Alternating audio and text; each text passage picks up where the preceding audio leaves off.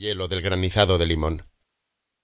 Con su melena blanca aleonada, este doctor de medicina general se había erigido en la conciencia viva de las villas de Benicassim, que en esa época se hallaban habitadas con todo esplendor por una burguesía provinciana, en algunos casos acrecentada por los nuevos negocios propiciados por la dictadura de Franco.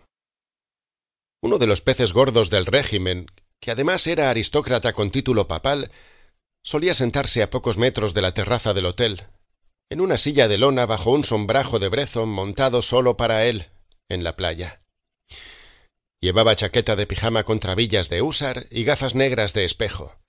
Parecía inmóvil como un ídolo, al que unas doncellas con delantal y guantes blancos, cofia y puños almidonados, cruzando la arena trabajosamente con zapatos de tacón por la pasarela de madera, le traían desde su villa, cuando sonaban las campanas del ángelus en un oratorio cercano, la ofrenda de un martini rojo con olivas sevillanas.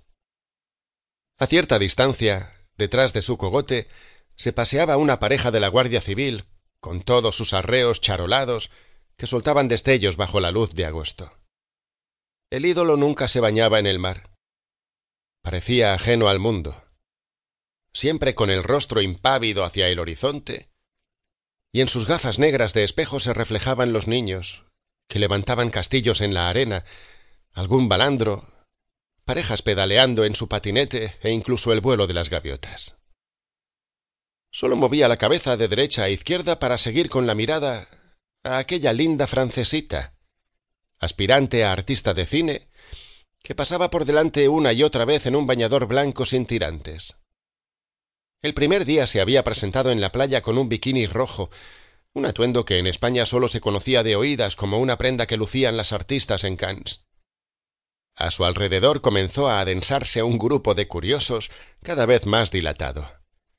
Causó tanto espectáculo que la Guardia Civil, que protegía al pez gordo, cubriéndola con una toalla, tuvo que escoltarla hasta el hotel para que se cambiara.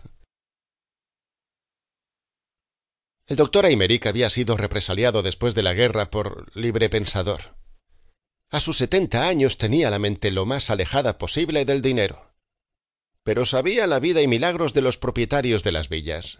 Conocía con todo pormenor de dónde procedía cada fortuna, quién había emparentado con quién, la historia de aquel señorito que había embarazado a la criada, la cual ahora estaba de prostituta en el barrio chino de Barcelona, e incluso los detalles más truculentos de un crimen pasional, cometido en la comarca, que alteró el tedio de los veraneantes un par de años antes.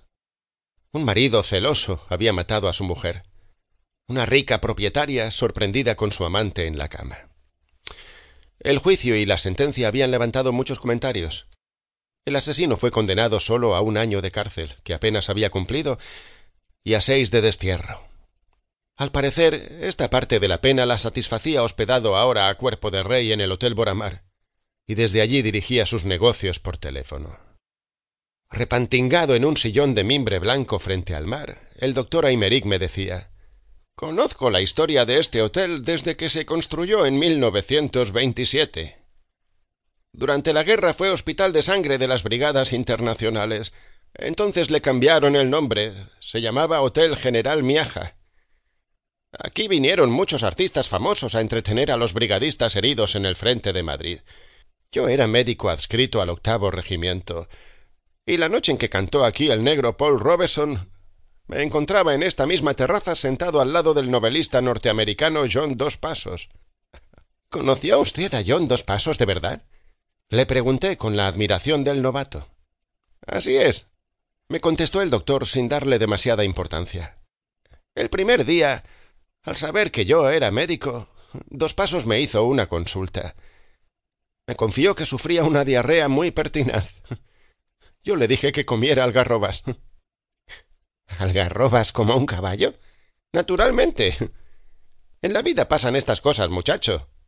Dos pasos tenía una colitis como cualquier mortal. Decía el doctor Aymeric. Le di el remedio que descubrí por casualidad durante una larga acampada en mi compañía del ejército en la sierra de Espadán. La mayoría de los soldados estaba pasando por un episodio de gastroenteritis por haber bebido agua de un pozo contaminado. Un día en que el suministro de intendencia tardaba en llegar al vivac, los soldados comenzaron a comer algarrobas cada uno por su cuenta. A la mañana siguiente la